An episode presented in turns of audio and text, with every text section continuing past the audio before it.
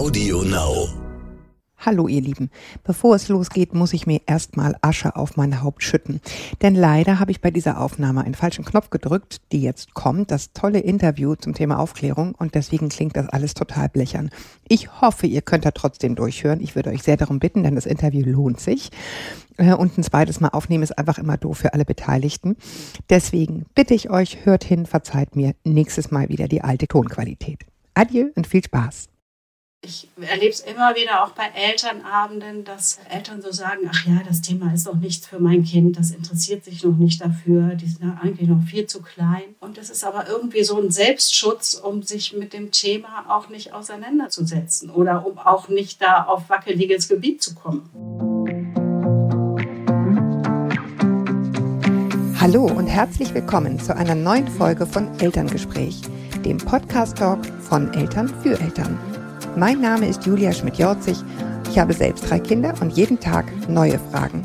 Heute an Sexualpädagogin Katharina von der Garten und der fantastischen Illustratorin Anke Kuhl, die einige vielleicht schon kennen, zum Beispiel von dem herrlichen Buch Alle Kinder, das ABC der Schadenfreude, das die bösartigen Sprüche schon unserer Kindheit sammelt. Ihr wisst schon, alle Kinder fahren im Auto, nur nicht Gunther, der liegt drunter. Aber heute geht es eben nicht um Schadenfreude, sondern um Sex, Liebe und Geschlechtsorgane und darüber, wie wir mit unseren Kindern über all das reden können, was damit zusammenhängt, ohne selbst im Boden zu versinken. Warum die beiden was dazu sagen können? Nun, die eine ist wie gesagt Fachfrau zum Thema Sexualpädagogik und zusammen haben sie zwei großartige, informative und wahnsinnig lustige Bücher zum Thema Aufklärung fabriziert, die ich nur allerwärmstens empfehlen kann. Klär mich auf heißt das eine, Klär mich weiter auf das andere, beide bei Klett erschienen. Willkommen. Hallo, guten Morgen. Hallo, guten Morgen. Frau von der Garten, wie sind Sie zum Thema Sexualpädagogik gekommen? Tja, das ist ein Thema, was mich schon ganz lange umtreibt und beschäftigt. Eigentlich habe ich schon im Studium damit angefangen, dass mich das Thema interessiert hat. Ich habe eigentlich Sonderpädagogik studiert, also bin eigentlich Sonderschullehrerin und habe dann aber im Laufe meines Lebens gemerkt, dass ich dieses Thema für mich weiter vertiefen möchte und ähm, habe dann ähm, in den späteren Jahren meiner Berufstätigkeit eine Zusatzausbildung als Sexualpädagogin gemacht. Das ist eine Ausbildung, die dauert ein bis zwei Jahre. Äh, und da kann man sich eben spezialisieren, genau nur für dieses Thema. Ja, und was, was lernt man da und für wen? Ja, das ist ein Institut, das ähm, ISP nennt sich das, Institut für Sexualpädagogik, das ähm, bildet sozusagen sexualpädagogische Fachkräfte aus. Also ähm, Pädagogen und Beratende, Leute, die mit Jugendlichen arbeiten. Ähm, und man setzt sich eben mit dem großen Thema Sexualität auseinander. Was ist Sexualität? Welche sexuellen Entwicklungsphasen gibt es? Äh, welche Methoden und Medien gibt es für die verschiedenen Zielgruppen? Ähm, all das lernt man da und ähm, setzt sich selber auch damit sehr stark auseinander. Und ich kann mir denken, eben genau mit dem Ziel, was Sie jetzt ja auch mit dem Buch verfolgt haben, eben dann wiederum das weiterzugeben an andere oder mit denen ins Gespräch zu kommen darüber, ne? Jugendliche Kinder und so weiter. Genau, in der Arbeit mit Jugendlichen mhm. und Kindern kann man das dann umsetzen. Ja. ja. Oder zum Beispiel bei Elternabenden ähm, oder Weiterbildung für Erziehende, solche Sachen. Ah ja, mhm. okay. Also so Multiplikatoren, die dann wiederum ihrerseits wissen, wie sie es machen können, ohne genau. selbst komplett rot zu werden oder hektische Plätze zu kriegen. Okay. Ähm, äh, wie ist es dann gekommen, dass Sie sich gerade auf Grundschulkinder konzentriert haben? Denn das ist ja so ein bisschen die Zielgruppe gewesen, die an diesem Buch, an dem ersten Buch zumindest sehr stark sozusagen mitgewirkt hat. Wie kam es dazu, dass es nun gerade Grundschulkinder geworden sind? Ja, ganz klar. Ähm, also es liegt eigentlich an meinen eigenen Kindern, weil das waren die ersten Projekte, die ich im Rahmen dieser Ausbildung gemacht habe, die waren in den Klassen meiner eigenen Kinder, die damals im Grundschulalter waren. Und da habe ich ganz schnell entdeckt, dass dieses Alter äh, zum einen sehr wenig gesehen wird in klassischer Sexualaufklärung. Da geht es ja meistens erst im Teenageralter los. Ähm, mhm. Und ähm, ich habe entdeckt, dass gerade diese Altersstufe besonders neugierig ist und offen für diese ganzen Fragen, dass es eben besonders toll auch ist, mit ihnen zu diesen Themen zu arbeiten, weil sie eben kurz vor der Pubertät stehen und kurz bevor ähm, sich dann eben alles und ganz vieles für sie ändert. Ja, Frau, Frau Kuhl, wie sind Sie dann zusammengekommen? Also es gab einmal sozusagen die Arbeit, die Frau von der Garten macht. Ähm, wie kam es dann sozusagen zu diesem Buchprojekt? Auf Grundlage welcher Dinge, die schon da waren? Ja, das äh, haben wir wirklich der Katharina zu verdanken, denn ähm, sie hat, ähm, sie hat nachdem sie eine Weile ihre Projekte in den Schulen ähm, durchgeführt hat, viele Fragekärtchen von Kindern gesammelt gehabt in einer anonymen, in einer Box, in der anonym die Kinder ihre Fragen zum Thema einwerfen konnten. Und irgendwann äh, die Idee gehabt, äh, die zu illustrieren. Sie hat tatsächlich sogar selber erstmal probiert, glaube ich, soweit ich weiß, ähm, mhm. das ja. zu machen und, und hat aber dann ziemlich schnell wohl das Gefühl gehabt, das könnte ein schönes Buch werden und, ähm, und kannte mich von anderen Buchprojekten als Illustratorin und ähm, hat dann einfach mal äh, frech gedacht, sie fragt äh, die Illustratorin, die ihr am geeignetsten dafür erscheint, direkt und hat mir eine Mail geschrieben. Und ähm, das hat sie so charmant und so gut gemacht, dass ich auch wirklich ähm, direkt drauf angesprungen bin. Also ich habe ähm, ähm, ich habe mir die Sachen angeguckt, das war irgendwie total nett geschrieben und sie hat auch Fotos mitgeschickt, wie sie mit ihren äh, Schülern zusammen in der Klasse sitzt und, und hatte irgendwie riesige genähte innere Geschlechtsorgane dort ausgebreitet auf dem Boden. Ja, also eine riesige Gebärmutter aus Plüsch mit äh, Eier, Eierstöcken, in denen Tischtennisbälle als Eier irgendwie. Es wirkt da alles schon gleich so nett und humorvoll und ähm, sie hat einfach so den richtigen Ton getroffen, dass ich dann auch direkt reagiert habe. Ähm, und äh, mich gemeldet habe und äh, ich glaube, ich habe sogar relativ schnell angerufen. Wir haben, glaube ich, dann relativ schnell telefoniert mhm. und ich habe gesagt, ich finde das äh, ein total wichtiges und tolles Projekt und habe das Gefühl, dass sie da eine tolle Arbeit macht und könnte mir das auch als Buch extrem gut vorstellen. Ähm, dann war ich selber erstmal so ein bisschen, ich hatte damals eigentlich nicht so Zeit, das direkt einzuschieben, habe aber direkt den Kontakt zu meinem Verlag dann hergestellt, mit dem ich am meisten zusammenarbeite, mhm. dem Klett Kinderbuchverlag in Leipzig und ähm, wie ich schon vermutet hatte, ist die Verlegerin auch direkt auf das äh, Thema angesprungen. Und genau, und sagte, Mensch, nach sowas suchen wir schon lange und ich habe das sowieso hier schon irgendwie auf mhm. der Liste stehen und das fehlt total. Und ähm, ja, also hatte großes Interesse und ähm, dann war irgendwie die Überlegung, man sucht halt irgendeine andere Illustratorin. Dann habe ich aber dann doch ganz schnell irgendwie das einmal, einmal gewesen. Auf, ja, na, wer weiß, ich weiß nicht. Aber jedenfalls, als ich den Hörer aufgelegt hatte, habe ich dann gedacht, nein, ich will das doch selber machen. Ich kann das gar keinen Fall irgendwie aus der Hand geben. Und ein Glück habe ich es gemacht, weil das wirklich ähm, ja, der Start einer sehr sehr ähm, erfreulichen und, und beglückenden Zusammenarbeit einfach war. Ja, also. Ja, ja, das merkt man in dem Buch total an. Also Sie haben es eben schon gesagt, ich will es noch einmal betonen, das Entzückende an dem Buch ist ja, dass es sozusagen die Originalfragekarten auch abgebildet hat der Kinder mit allen Rechtschreibfehlern und allen total direkten Fragen und das alleine finde ich ähm, ist schon so süß, nicht so was wir uns denken, was die eventuell fragen, sondern dass es eben einfach hm. wirklich echte Fragen sind und man sieht es auch und man spürt es auch, dieses ganze sozusagen innere Bild, was sozusagen von diesem Thema irgendwie dahinter ist. Sie haben es eben schon ähm, angedeutet, Frau, Frau Kuhl, ähm, dass Frau von der Garten erst ein bisschen selber probiert hat und ich glaube, jeder, der es mal versucht hat, merkt spätestens dann, was für eine hohe Kunstillustration ist, weil es ja nochmal was Eigenes dazu gibt zu einem, zu einem sehr, sehr guten Text. Dazu komme ich auch gleich, Frau von der Garten, zu den, wie ich finde, ganz tollen Texten. Ähm, wie, wie, wie arbeiten Sie dann? Sie, Sie haben so einen Text, der, äh, wie in diesem Falle, finde ich, wirklich sehr, sehr, sehr, wie soll ich sagen, direkt und, und klug und nicht, nicht zu, wie soll ich sagen, ähm, ja, einfach auf eine sehr informative, gute Weise aufklärt. Und dann muss es ja aber nochmal so eine Wolte kriegen, damit es irgendwie, ja, wie eigentlich ist. Was war Ihr Ziel? Was sollte es sein? Was sollte obendrauf kommen?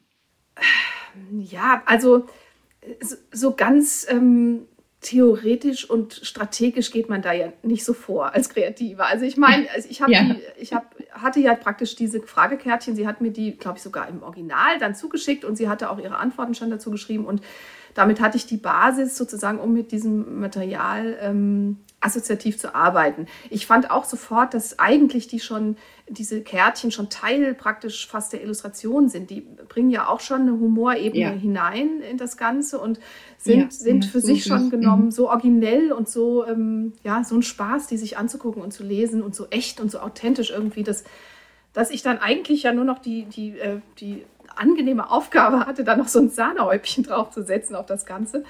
Und ähm, ja, das ist relativ intuitiv und äh, spontan passiert. Ich hatte dann halt dieses Material und habe ähm, habe dann Skizzen dazu gemacht und ähm, wir haben auch am Anfang, ganz am Anfang, wussten wir noch gar nicht, dass das natürlich so ein, so ein Block oder sowas wird mit in dieser relativ, dieser Häppchenform, wie wir das jetzt gemacht haben, eine Seite umblättern und dann immer das Bild dazu.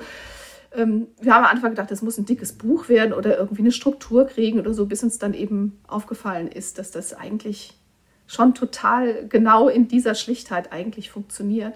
Und dann hatte ich eben, als diese Entscheidung mal getroffen war, habe ich einfach mir Frage für Frage vorgenommen und dazu äh, Skizzen angefertigt, Ideen gesammelt und das ging relativ flott. Also ähm, das, mhm.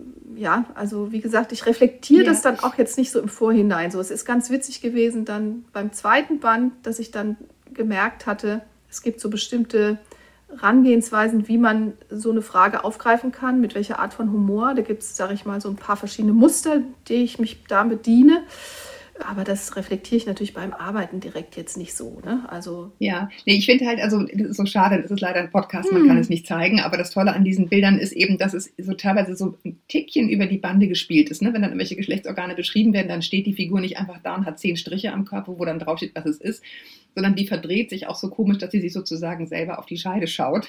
Genau. Und, also, ähm, und, genau. und, schon, und schon, genau, schon dadurch hat es so eine komische Wende. Und ich finde, ein ganz ähm, entscheidender Punkt, der mir so auffällt, dass ähm, das hat ja so ein so ein ganz, so ein Hauch-I-Effekt. Ne? Also es gibt irgendwie eine Frage da drin, eine Frage da drin, wie lang kann ein Penis eigentlich werden? Ja. Und dann haben, haben sie einen, einen ellenlangen Penis gezeichnet, der wirklich irgendwie fünfmal ja. um den Körper rumgeht. Ja. Und meine Kinder, wenn die darauf immer so, ist das eklig. Aber irgendwie genau das ist wahrscheinlich ein Teil des Charmes, oder? So, so ein kleines ja. Gruselgefühl. Ja, ja, also Sie sagen das schon ganz richtig. Es natürlich, es arbeitet ganz stark mit Übertreibungen halt ne? und auch so ein bisschen ja. mit, was man im Sprachlichen ja auch machen kann. Also einfach Dinge, äh, also die lustig sind, weil man einfach sich traut, was auszusprechen, ja, was vielleicht jeder ja. irgendwie denkt, aber man in dem Moment, wo man es wirklich ausspricht, ist, kann man eigentlich zusammen dann drüber lachen und so ist das, funktioniert das mit den Zeichnungen ähm, eigentlich auch, ja, wenn man oft ist es einfach nur was äh, wörtlich genommen oder so oder halt eben ja. in einer bisschen übertriebenen Form dann abgebildet. Und ähm, ja, schon kann man irgendwie, hat das so ein bisschen was Befreiendes, dass man eben einerseits, klar, hat das dann, gibt man sich diesen kleinen Schauder vielleicht hin, aber kann eben auch darüber lachen. Und dabei ist aber auch, glaube ich, entscheidend tatsächlich, dass es Zeichnungen sind und keine Fotos oder so. Witzigerweise, ja, ja, genau. das, das ist, mhm. weiß nicht, Katharina, ob du dich erinnerst, dass du mir das Bild von diesem Penis mal geschickt hast, so ein Foto, ja, so eine Fotomontage von deiner Schwester.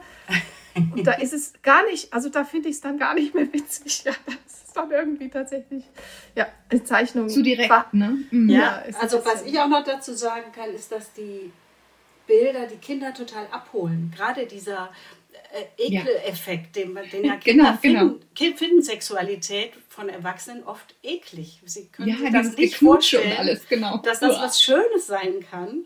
Und gerade ja. damit spielt ja ganz oft die Anke auch in ihren Illustrationen. Und das ist ein großartiger Türöffner, um überhaupt mal sich auf diese Themen auch einlassen zu können. Einfach erstmal ja, genau. mit großem Humor an diese, ja, aber auch grundsätzlichen Fragen zu gehen. Jetzt nochmal zu den Fragen, Frau von der Garten.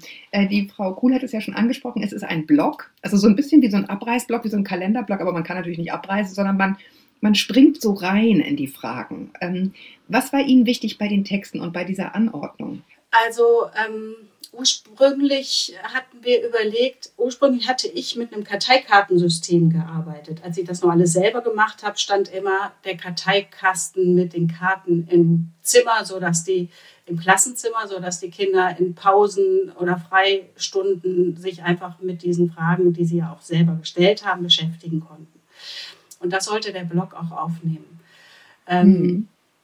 Für mich war es total wichtig, also dass wirklich der Text auch auf eine Seite von einer Karteikarte passt. Also dass das so klar und äh, verständlich erklärt wird, was die Antwort, dass äh, die Kinder das zum einen auch wirklich lesen ähm, und auch, also dass eben auch nur die Frage des Kindes, des jeweiligen Kindes beantwortet wird. Ja.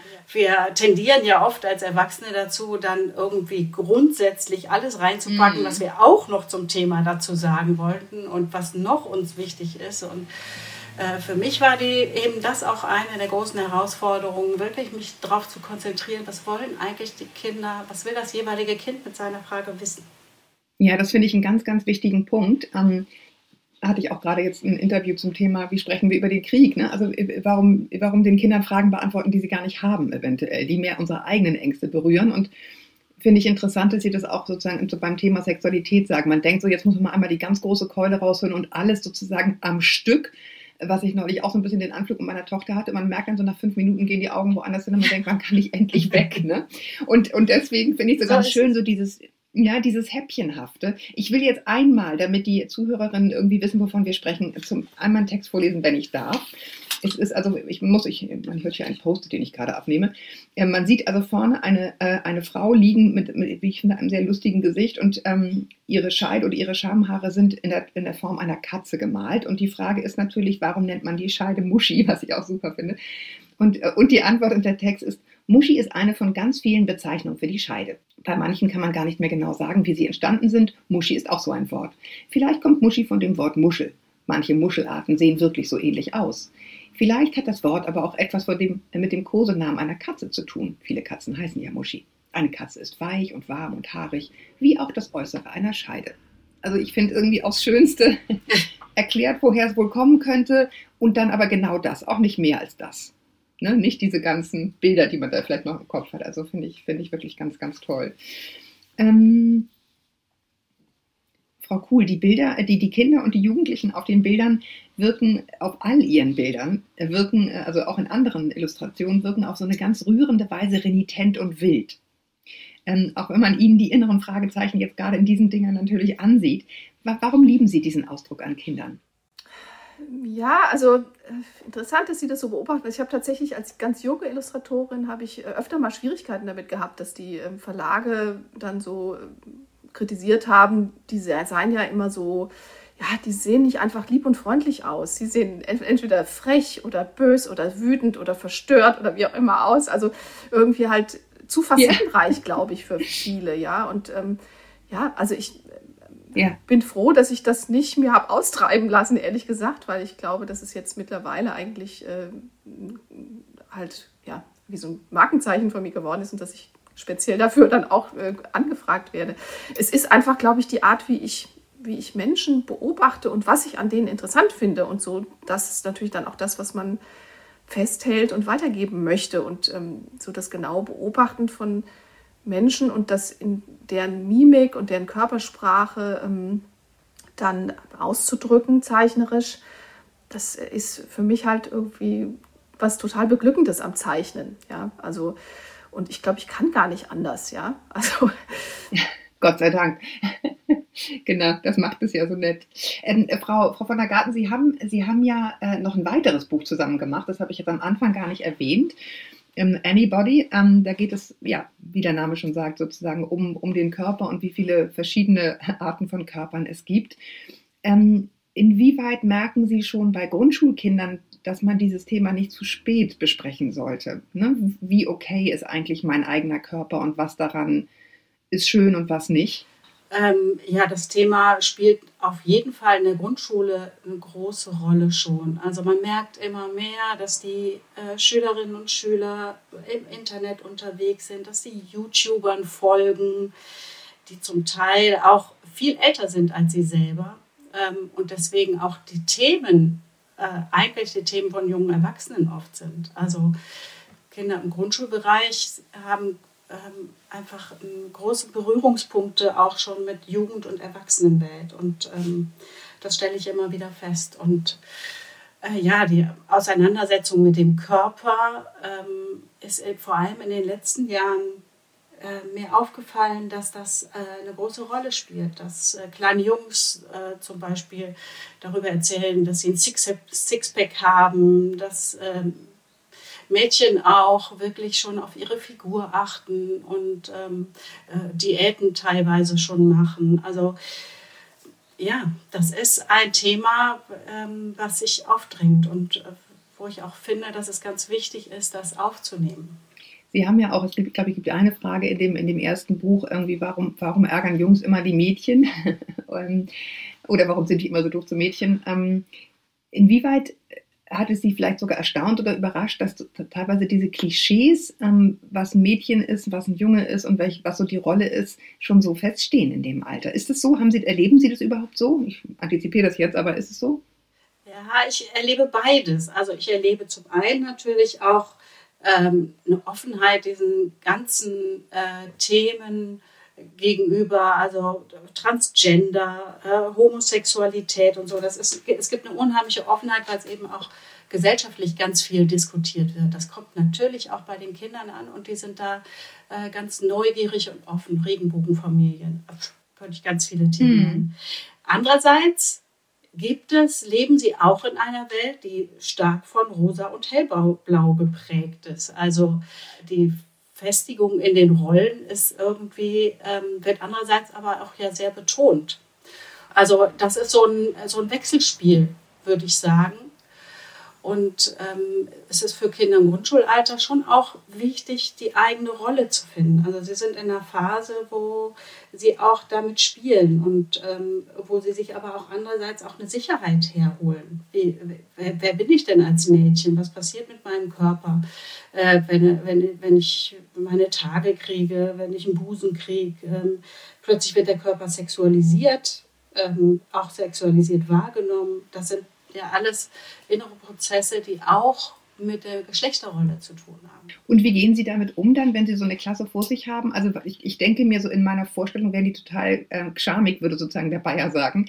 Ähm, also wollen, wollen im Grunde gar nicht richtig drüber sprechen. So, wie, wie, wie läuft das denn ab, wenn Sie da reinkommen mit dieser riesigen Gebärmutter im Gepäck da irgendwie? Ähm, ist das Gekicher und dann sagt keiner was oder wie läuft es ab? Ja, also die ersten die ersten Stunden sind wirklich ganz oft, äh, ist die wichtigste Aufgabe für mich, diese große Spannung zu brechen. Also allein das Wort Sexualkunde löst ja irre Gefühle ja. aus und Fluchtreflexe. Äh, Fluchtreflexe ja. und die Kinder manchmal denken sie, sie müssten sich nackt ausziehen äh, im Unterricht. Oh, und, also ja, so. aber das geht, geht relativ schnell, dass sie merken, ach, ist ja gar nicht so schlimm und es macht sogar Spaß, über dieses Thema zu reden. Und es, niemand fällt in Ohnmacht, wenn er das Wort äh, Sex ausspricht.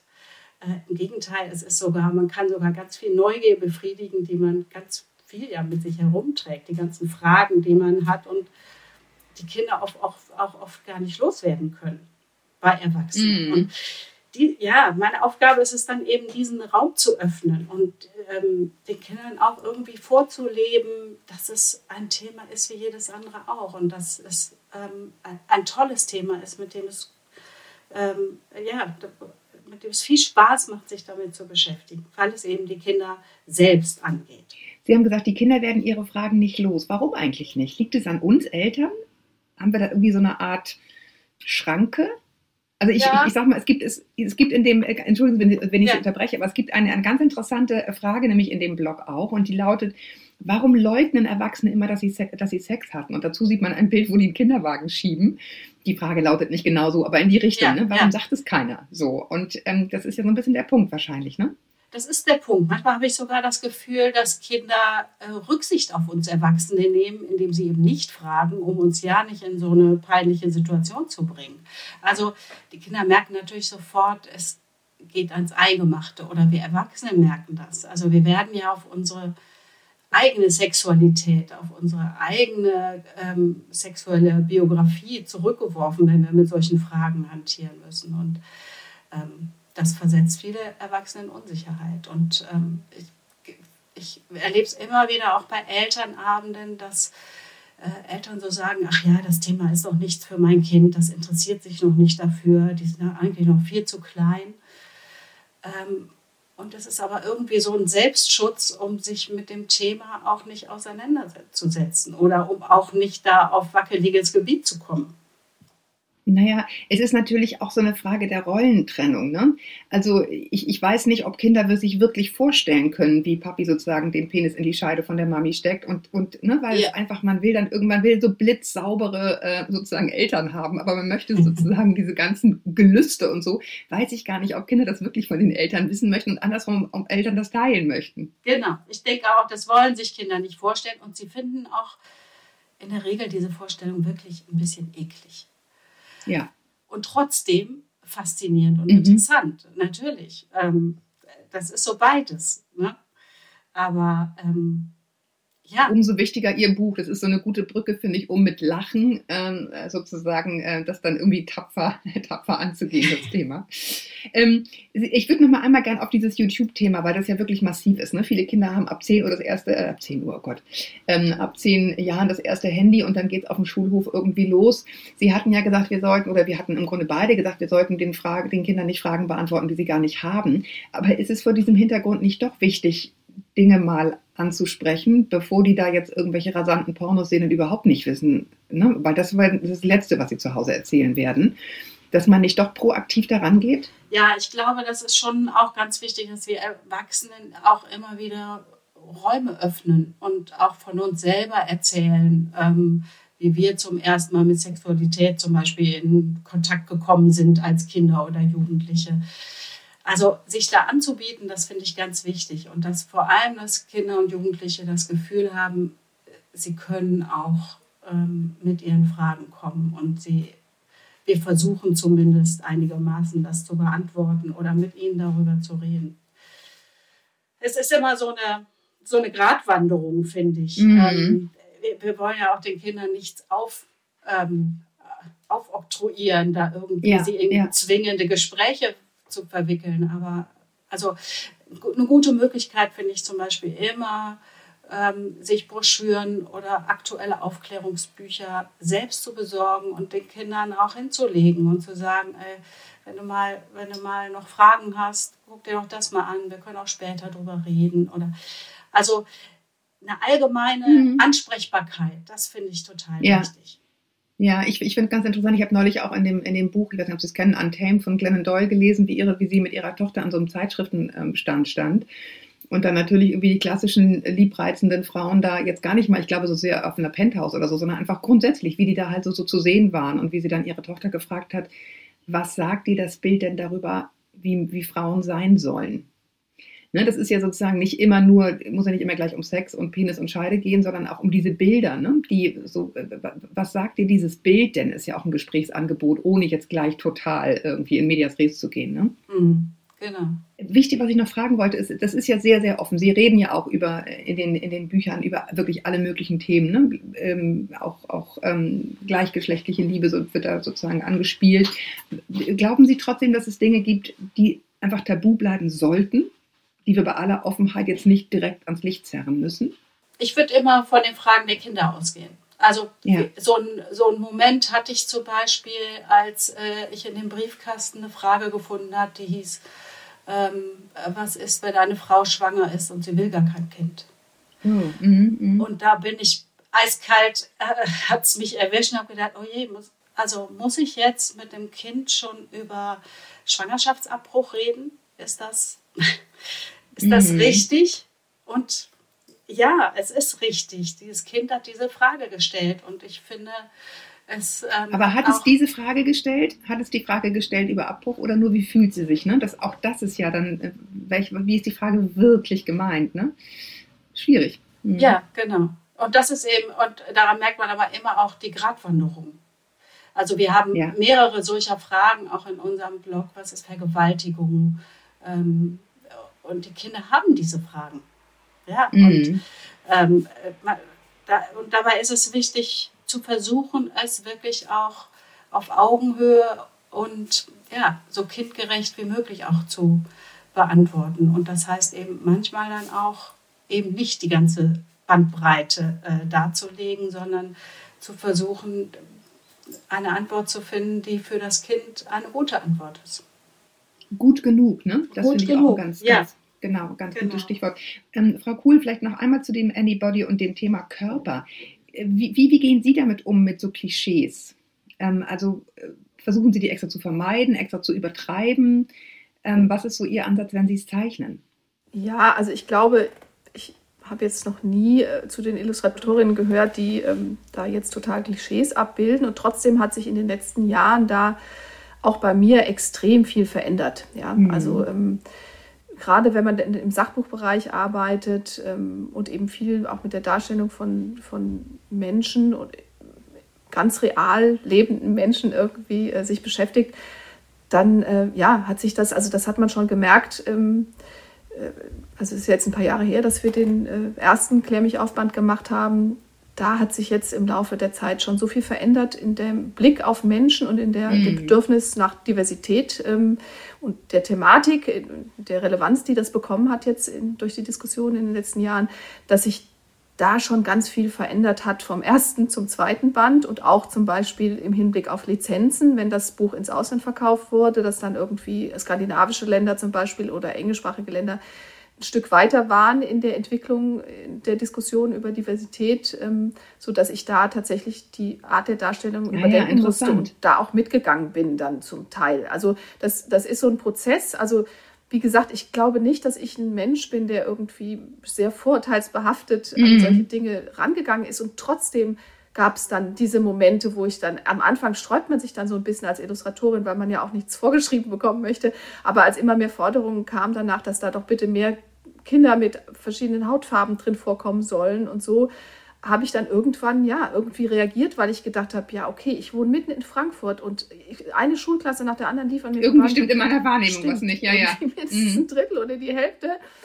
Irgend, ja, irgendwas ist da nicht mehr, äh, entspricht sich da nicht mehr von der, also dem Menschentypus, den ich da entwickelt hatte, mit der Realität, die mich umgibt. Und dann war ich äh, dann doch sehr bereit, irgendwann da das zu überdenken. Und das ist manchmal anstrengend, weil man halt das Gefühl hat, man mhm. muss so viel nachdenken. Und das, das führt ja dann auch gleich manchmal also wirklich zu Konflikten, weil man denkt, ja, okay, was muss man, es wird, man wird so krampfig dann beim Zeichen und denkt, ja, was muss man ja. denn jetzt allem gerecht werden und wen muss man, wessen Bedürfnisse muss man jetzt alle noch? Ich habe dann irgendwie gedacht, ja toll, aber ich habe jetzt auch, wenn dann, keine Ahnung, also dann sind jetzt vielleicht so und so viele Hautfarben drin. Ich, aber dann hat, fühlt vielleicht die Gruppe von Menschen, die eine bestimmte Hautkrankheit hat, sich nicht repräsentiert oder keine Ahnung. Wenn man dann überlegt, wie das in anderen Ländern, zum Beispiel in den USA oder so, es erzählen die Illustratoren immer, dass sie halt ganz stark da Auflagen bekommen, richtig so ähm, Statistik dann vorgelegt bekommen, so und so viel, ähm, es gibt den, den Prozentsatz an People of Color und ähm,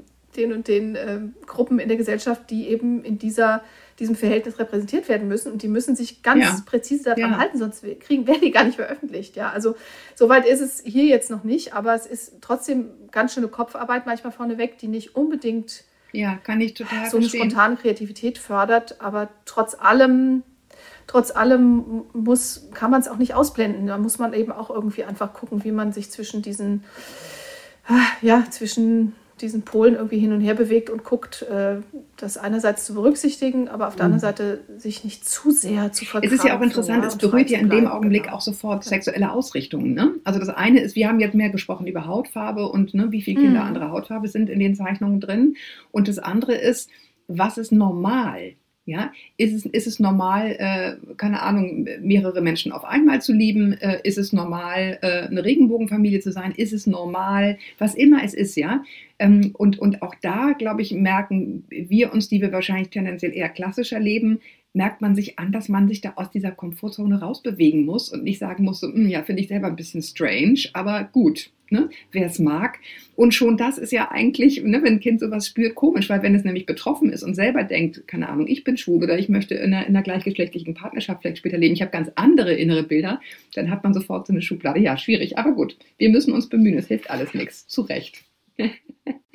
ich danke Ihnen jedenfalls sehr, dass Sie sich die Zeit genommen haben, Sie beide. Ja, sehr ähm, gerne. So ein bisschen mhm. meine neugierigen Fragen zu beantworten. Und ich wünsche allen Eltern, dass sie, dass sie sich auf ihre tollen äh, Fragen und ihr schönes, ihre schönen Bücher einlassen, weil die wirklich sehr, sehr sehenswert sind. Also losgehen und kaufen. Klare Empfehlung.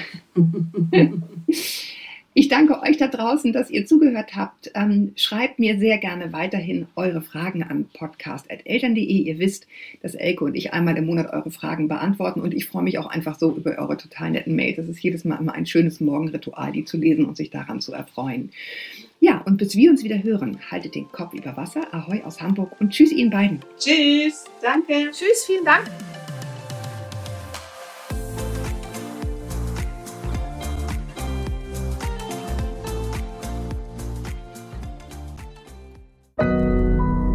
Audio Now.